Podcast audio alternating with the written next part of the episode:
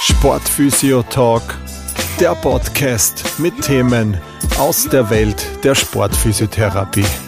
Mit eurem Host, Sportphysiotherapeut Chris Schantl.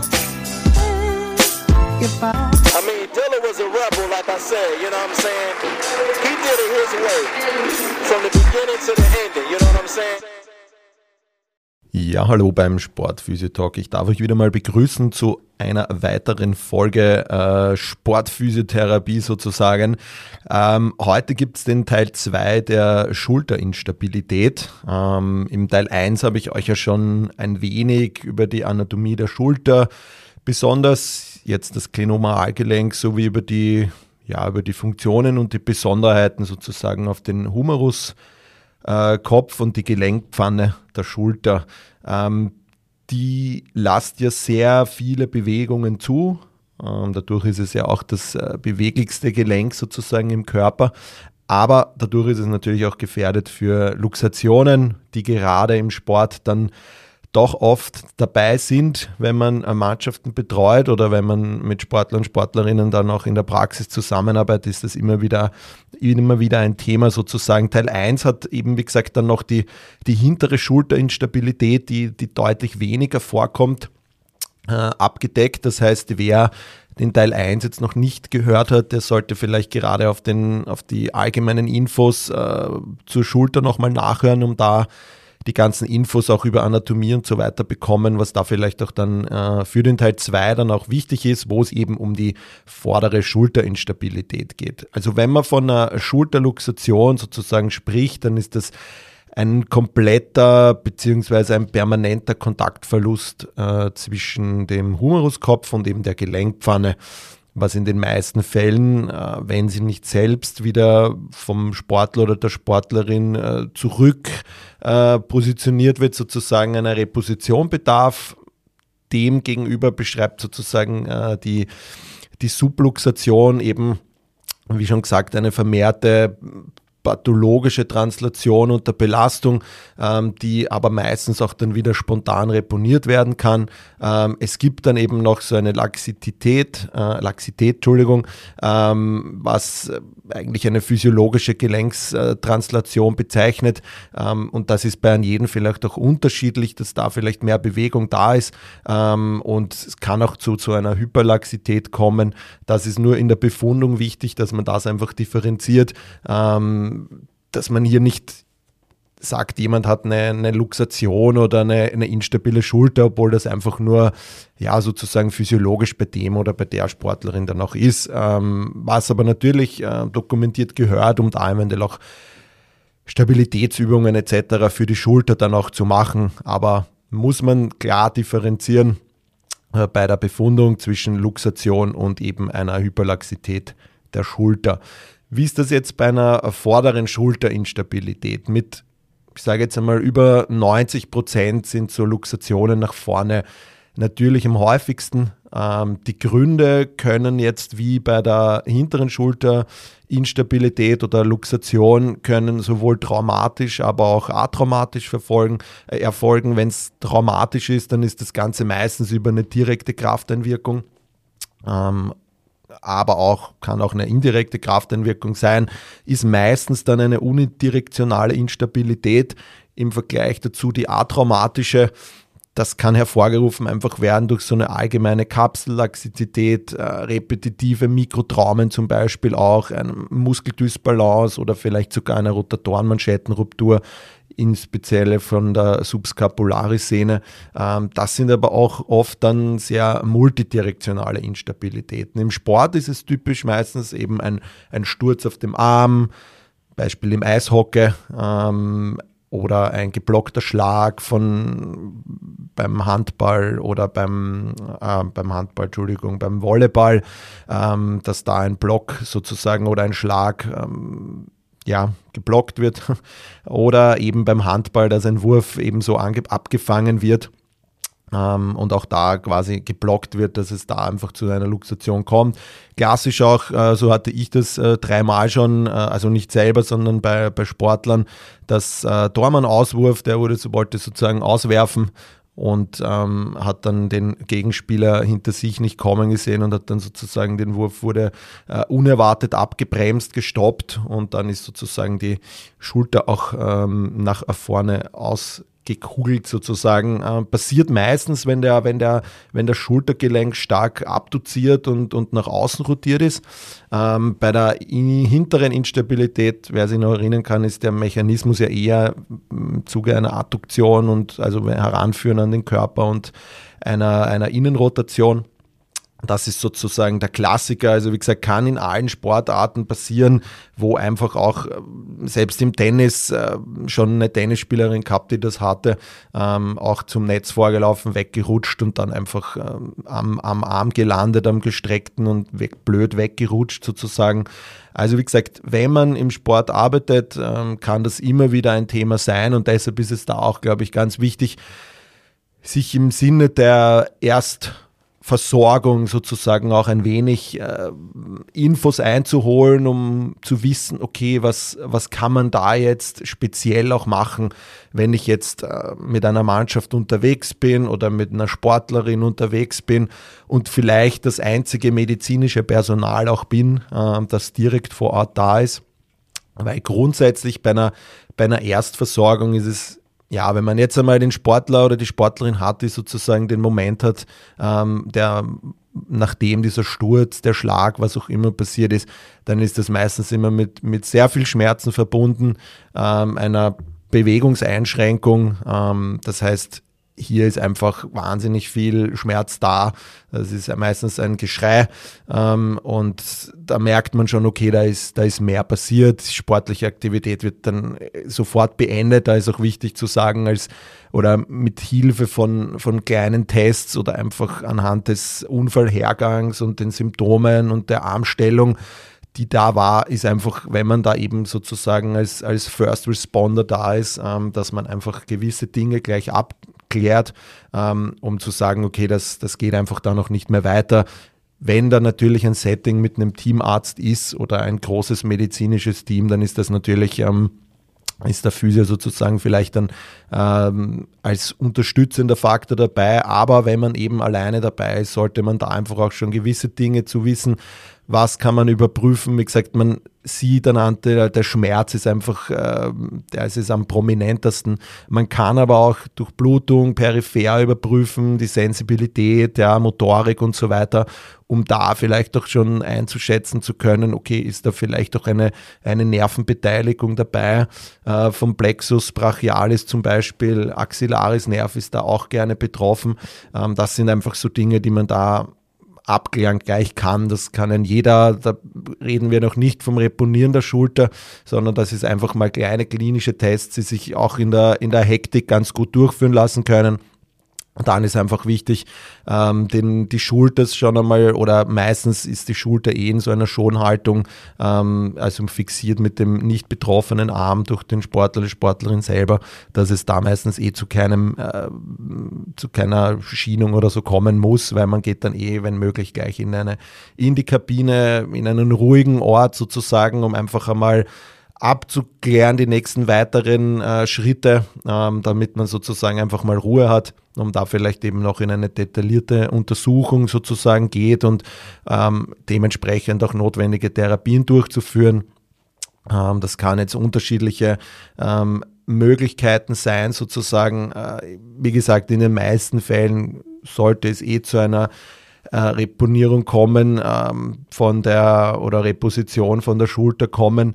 Ähm, das bedarf aber natürlich einfach auch äh, ganz wichtig äh, Erfahrung. Also das ist etwas, gerade wenn man vielleicht alleine ist ähm, und noch nie damit zu tun hatte, ähm, sollte man da vielleicht äh, sagen, okay, ich kann das nicht und lass das auch. Ja. Also es gibt natürlich Momente vielleicht, wo man es wo man's durchführen muss, weil man alleine ist und weil es einfach die Örtlichkeit nicht anders hergibt, weil ähm, das nächste Spital viel zu weit weg ist und man einfach merkt, okay, der oder die Sportlerin, die hat einfach wahnsinnige Durchblutungsstörungen, ähm, nervale Problematiken. Ja. Also da muss man einfach dann wirklich schauen, ähm, dass man vielleicht bei dieser vor Ort am Platz Repositionsversuch sozusagen, dass man hier einfach ja, entweder, wie gesagt, man kann es, ähm, also die Erfahrung des Helfers ist da einfach wahnsinnig mitentscheidend.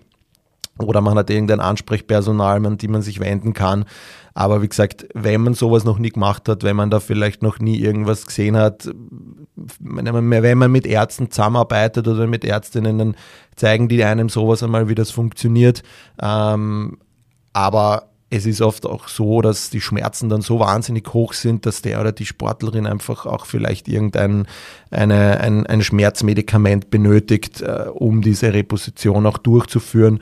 Ähm, das sind eigentlich die, die wichtigsten Dinge, die man am Anfang falsch machen kann, wenn man versucht, da irgendwie dran zu ziehen und einfach keine Ahnung hat, was man macht, dann macht man es eigentlich nur noch schlimmer und, und kann da vielleicht einfach auch Weichteil ja, also man mal sagen, Weichteilschädigungen äh, können da einfach auch passieren bei dem Ganzen. Ja. Das wären jetzt so Ansätze, die man im Zuge der ja, Erstbefundung ähm, beziehungsweise Ersthelfermaßnahmen am, am Platz auch machen kann, wenn man dann sozusagen den Transport so schnell wie möglich auch in ein, in ein Spital macht, ähm, dann ist es einfach ganz, ganz wichtig, dass das, soll man sagen, sehr schnell erfolgt auch man spricht da immer von, dass man so zwei bis vier Stunden Zeit hat, auch in etwa, weil es einfach dann durch den, der Muskeltonus wird einfach immer, immer höher und einfach durch diesen, durch diese starke Spannung in der Schulter wird es immer schwieriger, sozusagen dann auch äh, einen Repositionsversuch zu machen, äh, mit welcher Technik dann auch immer.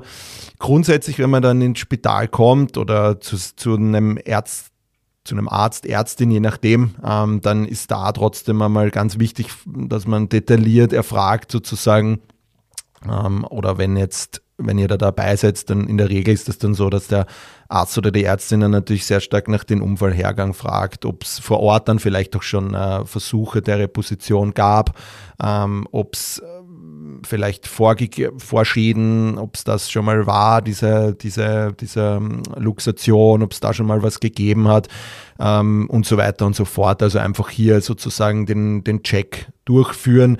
Ähm, Wenn es, also diese klinische Untersuchung ist eben dann einfach auch durch ein sehr starkes Schmerzniveau sozusagen überlagert. Deshalb kann man jetzt auch gar keine spezifischen Tests machen in der Erst, Erstversorgung. Das heißt, hier geht es wirklich primär äh, zu checken. Ähm, Deshalb erfolgt dann meistens ein, ein Röntgen auch gleich, um da irgendwelche äh, Frakturen auszuschließen, einfach zu schauen, okay, wie ist der Zustand, lasst, lasst das Gelenk überhaupt eine Reposition zu, dass man das gleich machen kann oder ist da irgendwas gebrochen, was dann vielleicht dann noch verschlimmert wird, durch, weil diese Repositionsversuche ja viele auch oft mit ähm, Kräften sind, die man dann versucht, das wieder hineinzubekommen sozusagen. Ähm, das heißt, optisch äh, sieht man natürlich so, man sagt, spricht da von so einer leeren Gelenkpfanne. Äh, also man sieht da einfach, dass da so eine Delle drinnen ist im, ähm, beim Humerusübergang sozusagen ähm, also beim Kopf oberhalb. Das sind so Dinge, die man, die man da vielleicht auch sieht, ist aber auch immer gerade im Sport vielleicht nicht so vorhanden, außer man hat es vielleicht wirklich mit einem mit einem Langstreckenläufer zu tun, die dann vielleicht relativ dünn sind oder Frauen, äh, die relativ dünn sind, äh, dann sieht man das. Aber wenn da jetzt wirklich jemand, wenn ich jetzt einen Eishockeyspieler hernehme zum Beispiel, ähm, dann ist das in der Regel meistens so, äh, dass man das dann auch nicht sieht, weil einfach die Muskulatur viel zu, viel zu stark ist. Ähm, wie gesagt, eben Gründe für diese rasche Weiterversorgung ist eben diese zunehmende Muskelkontraktion, was das einfach erschweren kann. Ähm, und dann eben nach einer gesicherten Diagnose und jetzt, wie besprochen, ausgeschlossener Fraktur folgt dann sozusagen eine möglichst schonende Reposition. Wie bei der hinteren Schulter, Instabilität oder Luxation hat man da sozusagen zwei Möglichkeiten. Äh, das eine ist die Eigenreposition des Sportlers oder der Sportlerin ähm, oder des, der Fremdreposition, ähm, die dann einfach durch ein ähm, ja, geschultes Personal sozusagen auch erfolgen sollte.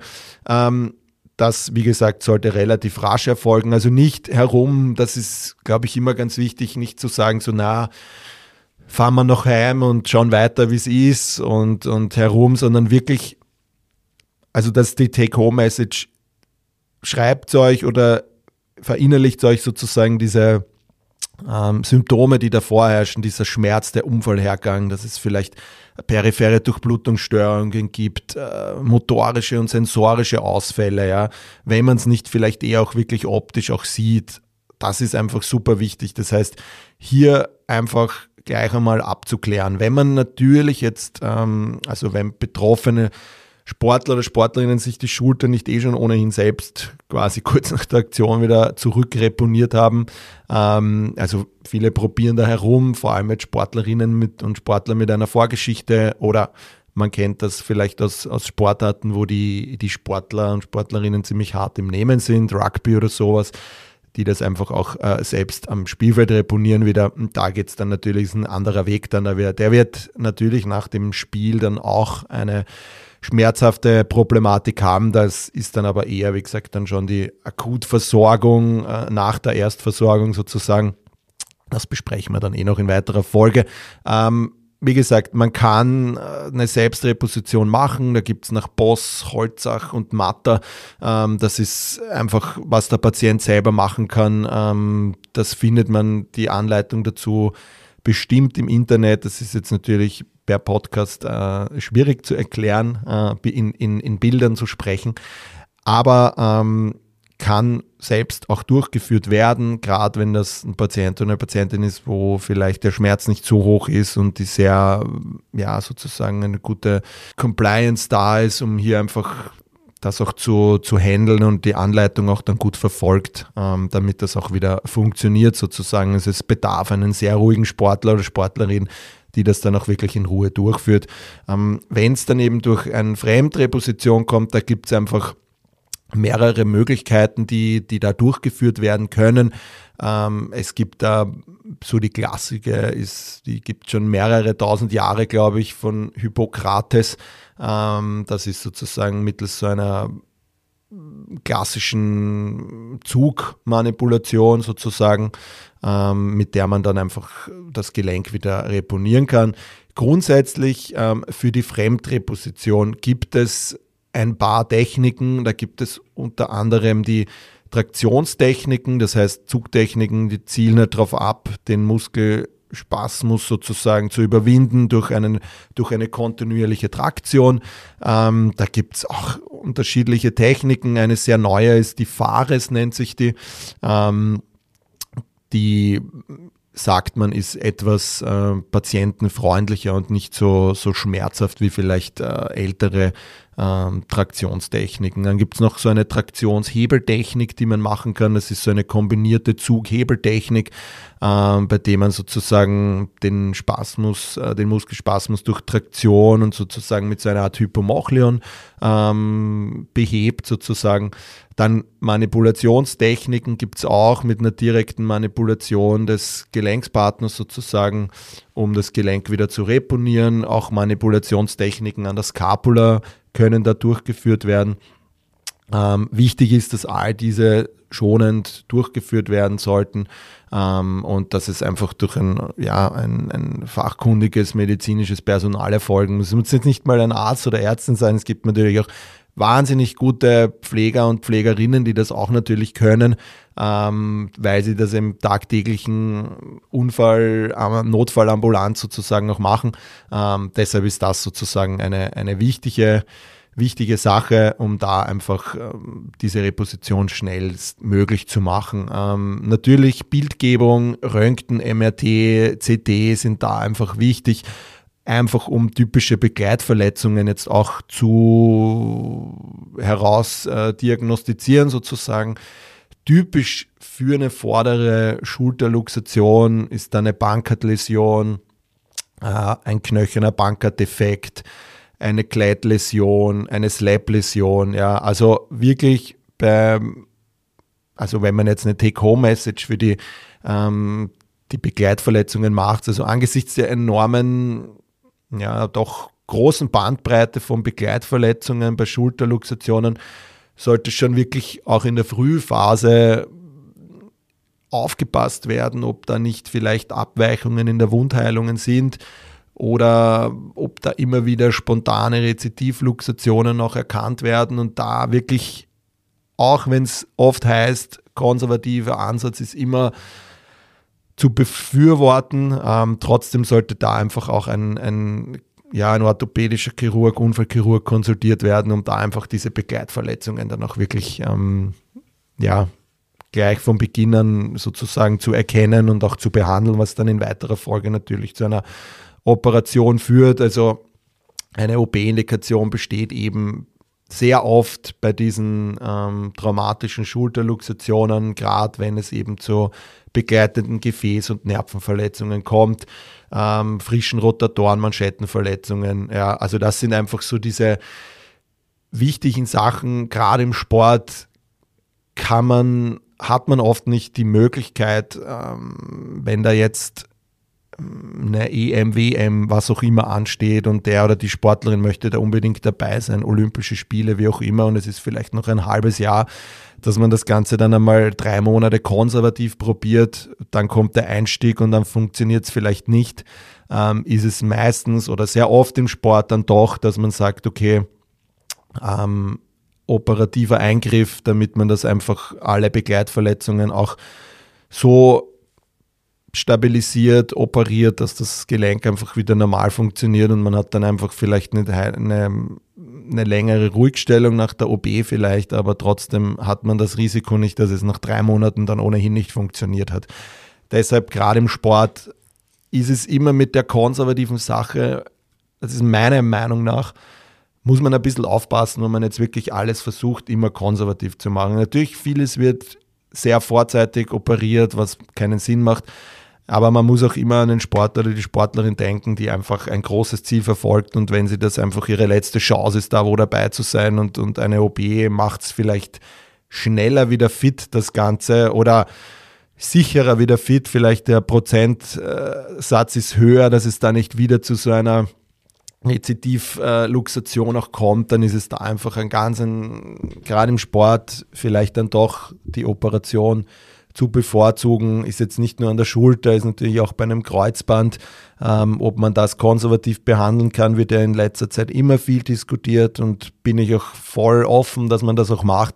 Ich denke aber rein als man muss da abwiegen, welche Sportarten ähm, und welche Ziele auch verfolgt werden, dass man das Ganze dann vielleicht auch konservativ macht, ohne da jetzt vielleicht dann äh, einen größeren Schaden zu machen oder noch mehr ähm, einen längeren Ausfall dann sozusagen hat und der oder die Sportlerin das Ziel dann noch nicht ähm, schafft und sozusagen die Karriere dann äh, mit keinem positiven Erlebnis äh, abschließt. Genau, wenn es jetzt dann sozusagen zu einer Operation kommt, dann gibt es natürlich immer unterschiedliche Vorgaben. Ich muss wirklich sagen, das ist nicht immer gleich. Also da einfach wirklich, äh, egal, wenn man da mit einem Arzt zusammenarbeitet, einer Ärztin, es gibt immer wieder unterschiedliche Vorgaben, was die Bewegung betrifft, ähm, was die Orthese betrifft und so weiter und so fort. Ähm, aber grundsätzlich baut sich das Ganze dann natürlich genauso ähnlich auf, auch wie bei der hinteren äh, Sache. Das heißt, die ersten Wochen sind natürlich geprägt davon, dass man hier einfach schaut, dass man ähm, das ganze System bei Laune hält und dass mögliche Entzündungen nicht ausarten können, ähm, dass man schon früh auch, wie gesagt, diese Education und das Verhalten Schulung sozusagen macht, ähm, dass man dann aber auch wirklich schon mit, mit Übungen auch beginnt, sei es sowohl im Krafttraining, im Mobility-Training, im Ansteuerungstraining, ja, äh, Bewegung reinbringt. Das sind einfach so die Dinge, die am Anfang auch nach bei einer operativen Versorgung, je nachdem, was natürlich gemacht worden ist, das ist natürlich von bis, ähm, das muss man immer abschätzen. Das ist bei der konservativen, wenn es da vielleicht keine Begleitverletzungen gibt, ist das vielleicht einfacher auch in der Theorie zu besprechen, als wie jetzt bei operativen Möglichkeiten. Ähm, Ansonsten, wie gesagt, es geht einfach darum, dass man das langsam aber doch aufbaut, dass die Belastung steigert. Ähm, es ist aber einen gewissen Zeitpunkt natürlich dann sehr der konservativen Therapie auch ähnlich, was die Therapie auch betrifft. Aber zu Beginn äh, geht es einfach postoperativ, dass die jeweiligen Anker, die gesetzt worden sind oder Schrauben oder was auch immer, dass das natürlich einmal in Ruhe einwachsen kann. Deshalb ist da vielleicht die Dauer, im, im, da kann ich bei der konservativen Therapie dann natürlich auch früher starten mit Belastungen, ähm, wenn ich jetzt nicht auf irgendeine Struktur warten muss, dass die sozusagen auch gut zusammengeheilt ist. Ähm, genau, das heißt, Operativ, wie gesagt, unterscheidet sich vielleicht die ersten Wochen, ähm, weil man hier gewisse Vorgaben vom Arzt hat oder der Ärztin, Operateur, Operateurin. Aber in weiterer Folge geht es natürlich genauso ähm, wie bei der konservativen Reha, einfach alle diese Sachen wieder aufzubauen, die, die natürlich dann ähm, dadurch oder aufgrund der Operation, aufgrund der Immobilisation einfach dann auch abgenommen haben. Das heißt, alle Grundeigenschaften von Kraft, Beweglichkeit, Stabilität, ähm, alles, was da sozusagen einfach auch, auch in einer normalen Reha auch dazugehört. Es geht hier wirklich nur darum, dass die ersten Wochen nach der Operation einfach sehr individuell sind, was da einfach auch, auch gemacht wurde. Wenn es jetzt dann zu keiner Operation kommt, dann hat man natürlich klassisch Akutphase, steht dann sozusagen vor dem eigentlichen Therapiestart oder wenn man natürlich Tag 1 gleich dazu zählt, geht es einfach natürlich wirklich darum, dass man, wenn es zulässt, wenn man nicht selber dabei war, wenn der oder die Sportlerin zu dir in die Praxis kommt, dass man hier einfach natürlich einmal eine klassische Befundung Anamnese macht, was auch möglich ist in dem jeweiligen ähm, Bewegungsausmaß, Schmerzzustand, wie auch immer. Das heißt, Auffällig ist da natürlich immer so diese Angst vor der Bewegung, möglicherweise auch eine Delle in der Fossa infraspinata, was einfach so eine Inaktivitätsatrophie oder eventuell auch eine Läsion von dem Nervus suprascapularis sein könnte. Das heißt, das einfach auch mit bedenken, wenn da etwas wäre. Natürlich klassische Bewegungsuntersuchung, gerade wie, wie verhält sich die Scapula, aber auch Halswirbelsäule, Brustwirbelsäule und die restlichen Schultergelenke da natürlich mit einbinden. Oft ist da auch so eine kyphotische Haltung, dass man hier einfach auch an der, an der Brustwirbelsäule vielleicht dann auch am Anfang auch wieder mitarbeitet. Ja. Klassisch natürlich auch in dieser akuten Phase immer, wie gesagt, Erstversorgung sozusagen und danach, die Tage danach, steht es halt im Vordergrund die Heilung von dem geschädigten Gewebe beziehungsweise des beanspruchten Gewebe der Kapsel und so weiter, dass einfach Entzündungszeichen nicht ausufern, die ja auch nach einer Verletzung dann auf jeden Fall auch da sind. Das heißt, der Sportler hat einfach diese Schmerz und Unsicherheit und diese Angst vor dieser Bewegung sind einfach, wie gesagt, natürliche Reaktionen, die der oder die Sportlerin dann einfach auch, auch zeigen. Das heißt, es ist da natürlich ähnlich wie bei der hinteren Schulterinstabilität, die, die die Folge jetzt vielleicht noch nicht gehört haben. Es geht einfach darum, dass man halt äh, vielleicht doch mit einer Ruhigstellung am Anfang arbeitet, um irgendwie weitere Mikrotraumen zu vermeiden. Das heißt, es geht um den Schutz ähm, der betroffenen Stelle, aber trotzdem auch mit Mobilität arbeiten, einfach alles versuchen, das zu lindern, die Schmerzen, äh, Fehlhaltungen möglicherweise auch da schon minimieren ähm, Atrophievermeidung, da kann man eben mit unterschiedlichen Reizen arbeiten, äh, dass man an der Rotatormanschette arbeitet äh, und eben auch schon an der Propriozeption, die auch vielleicht in dem Stadium schon möglich sind. Aber wie gesagt, unterm Strich steht es vorrangig da, dass man das Gewebe einfach etwas beruhigt. Ähm, von der Intervention, was man da auch machen kann, sind einfach so Soft-Tissue-Techniken, damit man sozusagen die, die trophischen Umstände normalisiert. Ähm, das kann man auch dann in weiterer Folge mit Triggerpunkttherapie machen, mit Dry Needling, ja, einfach zwecks der Tonusregulierung, um eventuell auch da Bewegung zu verbessern. Dann kann man manualtherapeutisch an der Brustwirbelsäule arbeiten, sowohl jetzt äh, vegetatives Nervensystem, aber auch für die Extension und Rotation. Man kann die Außenrotatoren sozusagen trainieren oder aktivieren, trainieren eher aktivieren. Ähm, man kann dann natürlich auch mit Übungen dann schon starten, die vielleicht dann auch nach dem 5P-Prinzip wieder, ähm, also wer das vielleicht jetzt noch nicht kennt, es geht da um diese 5 Ps, das sozusagen als aktive Stabilisatoren des Schultergelenks, ähm, die sozusagen von, von äh, ja, schulternah bis schulterfern so ein wenig aufbauen. Da gibt es einfach diese Pivoters, Protectors, Positioners, Propellers und diese Preparators und diese Pivoters. Da geht es einfach um diese Scapula-Fixatoren, sind das, dass man da mit Rhomboideen, Serratus anterior, Trapezius arbeitet, ja ähm, mit unterschiedlichen Übungen, die da wirklich oft schon ganz gut durchzuführen sind, auch bei einer vorderen ähm, Instabilität. Natürlich nicht alle Übungen, aber man kann da mit einigen schon sehr gut arbeiten. und äh, eventuell auch mit, der, mit den Protectors, dass man da auch dann schon die ersten Schritte mit den Übungen setzt sozusagen. Ähm, also wie gesagt, das ist ein sehr, sehr nettes und dankbares Prinzip, dem man sich nutzen kann, ähm, um hier sozusagen den Patienten an das Krafttraining ranzuführen mit, mit Übungen, die, die gut aufgebaut sind, die sozusagen von proximal zu distal aufgebaut sind. Ähm, um da einfach auch mit Preparators zum Beispiel auch an der, am Rückentraining, was ja bei einer Schulterluxation durchaus möglich ist, dass ich dann an der Wirbelsäule auch arbeite, an der Brustwirbelsäule arbeite. Ja. Also da einfach trotzdem schon in dieses Krafttraining auch reingehen, ähm, weil es da wirklich auch schon sehr, sehr gute Übungen gibt, damit das einfach auch das System wieder ganz gut anspringt nach so einer äh, traumatischen äh, Verletzung.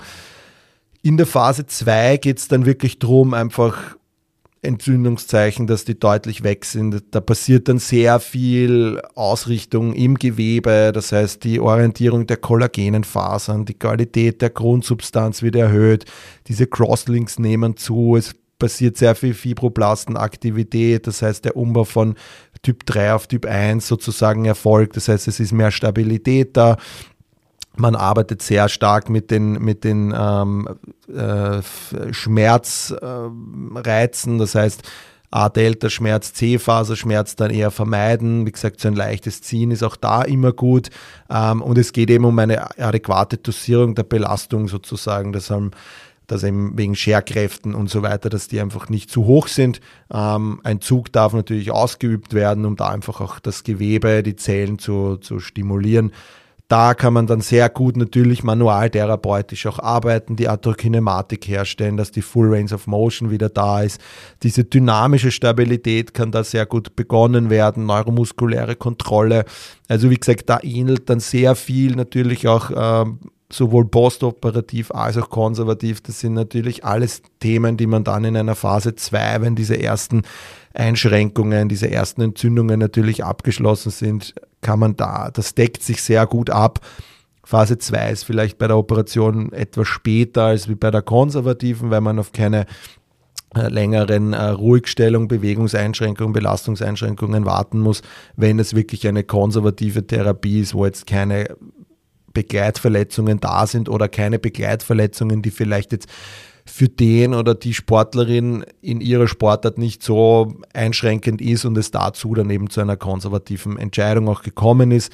Ähm, bei der Kraft kann man dann natürlich weiters arbeiten mit dem 5P-Prinzip oder man steigt dann natürlich auch in andere Übungen ein. Also dieses 5P ist jetzt nicht das, was man äh, dogmatisch verfolgen muss. Es ist, ich finde es für den Anfang ist es sehr hilfreich, damit zu arbeiten, weil man da einfach das, einen guten strukturierten Aufbau hat, gerade wenn man dann vielleicht jetzt noch nicht so sehr Schulter erfahren ist, dass man sich das hernimmt und sagt, okay, damit kann ich einmal gut anfangen und dann baue ich einfach weiter meine Ideen auf äh, mit Schulterübungen, die vielleicht aus anderen Konzepten kenne, die vielleicht andere Experten als äh, für die Sache auch dann gut empfunden haben und sozusagen arbeitet man da äh, immer, immer weiter. Und deshalb ist es da einfach wichtig, sich auch immer weiter zu bilden, um da einfach auch zu schauen, was gibt es noch für für Sachen um die Schulter dann in einer späteren Phase grundsätzlich äh, mit Reizen und mit allen Anforderungen, die der Sport oder äh, die Sportart dann sozusagen braucht, um hier einfach alle benötigten Grundeigenschaften dann auch wieder zu verbessern und in weiterer Folge natürlich auch, dass es vielleicht nicht mehr dazu kommt. Das heißt, ein präventiver Ansatz hier zu machen. Ähm, und ja, das ist gerade so, so eine Sache. Gerade jetzt so Sachen wie Werfen, sind da super wichtig, weil das ja ein Grund ist, warum auch eine Schulter nach vorne luxieren kann. Äh, Pullovers sind da richtig gute Sachen, die man da machen kann. Auch Pullover mit exzentrischen Bremsen. Ähm, konzentrisch beschleunigen, wo man wirklich dann einen Medizinball fängt in einer hohen, äh, äh, hohen Haltung, der, also in einer hohen Flexion äh, und Außenrotation, dass man da einfach genau den Unfallmechanismus sozusagen auch wieder, wieder beübt, damit der oder die Sportlerin einfach auch wieder das Vertrauen zurückbekommt. Ja. Und das ist vielleicht auch wahnsinnig wichtig, auch natürlich, wenn man das in so eine Return-to-Sport-Testung auch inkludiert. Also es macht jetzt keinen Sinn, bei einer Return-to-Sport-Testung jetzt nur Kraft und Umfang und, und Stütz zu kontrollieren, sondern da einfach auch so Sachen wie Werfen, ähm, hohe Würfe, Blöcke und so weiter und so fort, dass man da einfach auch jemanden gegen einen Gymnastikball ähm, hoch, also in einer hohen Flexionsstellung sozusagen, äh, wie einen Volleyballschlag von mir aus äh, machen lässt, auch mit mehreren Wiederholungen, um einfach zu schauen, okay, wie fühlt sich das an? Hat der oder die das Gefühl, dass sie das auch gut äh, stabilisieren kann? Und wenn man das sozusagen in seiner Sportart spezifischen Return-to-Sport-Testung auch inkludiert, dann wird man da bestimmt äh, auch einen Erfolg haben und es wird sich gut anfühlen und man wird als Physio einfach sagen können, okay, das geht, das haltet, da ist das Vertrauen da, der, die Sportlerin fühlt sich gut dabei und das führt dann einfach auch zu einem Einstieg und als Take-Home-Message für den Sportler oder die Sportlerin sollte natürlich sein, hey, schau, dass du Teile dieses Übungsprogramms oder dieses Reha-Programms, das wir da gemacht haben, auch inkludierst in, deine, in dein Training, damit es da einfach nicht so wieder zu Verletzungen kommt.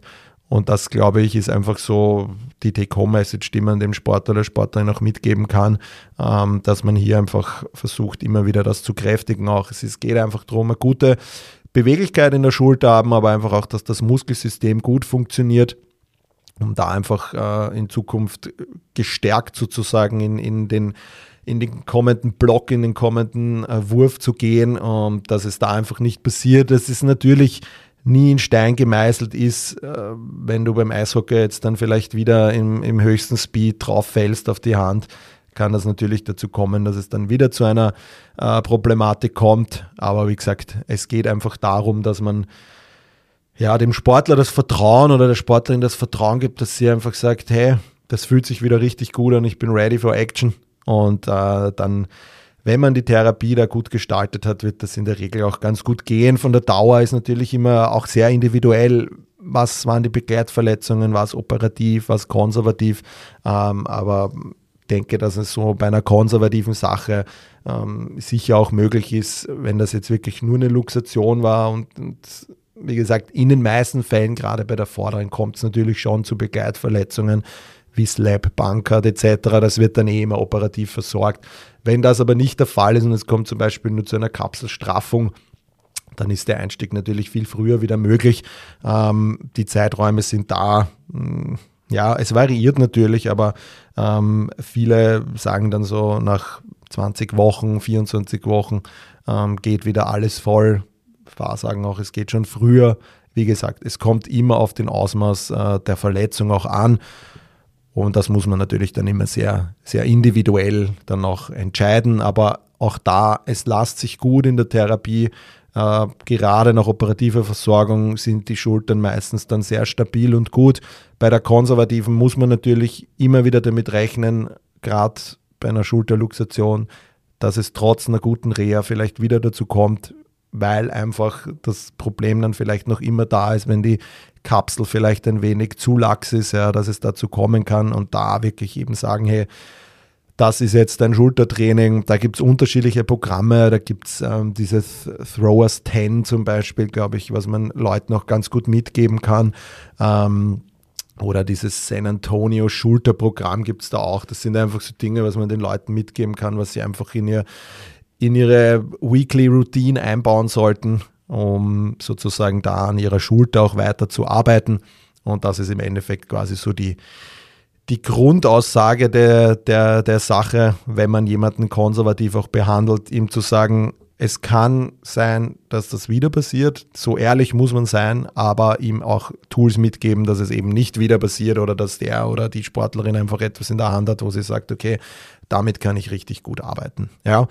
Das heißt, das war der Teil 2 von instabiler Schulter. Wie gesagt, heute vordere Instabilität. Ich hoffe, ihr habt da jetzt wieder einige Infos mitnehmen können, ähm, die für die Reha dann auch hilfreich ist und auch für die Erstversorgung. Also wie gesagt, da die Take-Home-Message. Schaut euch diese Symptome an.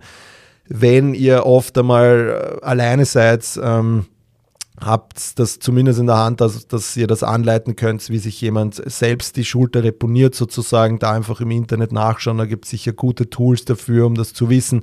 Ähm, oder ihr seid eh mit einem Arzt unterwegs, wo ihr dann vielleicht als, als Helfer zur Seite steht, ähm, um irgendein ein Tuch zu fixieren, um die Schulter dann wieder zu reponieren. Ähm, aber wie gesagt, das ist dann eh alles äh, Arztsache, um euch da anzuleiten, wie ihr das macht. In diesem Sinne viel Spaß und macht es gut und wir hören uns dann in der nächsten Folge wieder. Euer Chris. Ja, das war's auch schon wieder mit der heutigen Folge. Ich hoffe, ihr hattet Spaß dabei. Ich freue mich über ein Like und ein Abonnement auf den gängigen Streaming-Plattformen Spotify, Apple Music und Co. Bei Fragen, Anregungen zur heutigen Folge oder einer der vorangegangenen könnt ihr mir eine E-Mail schreiben an info at sportphysio-fortbildung.at. Ich freue mich, bis zum nächsten Mal, euer Chris.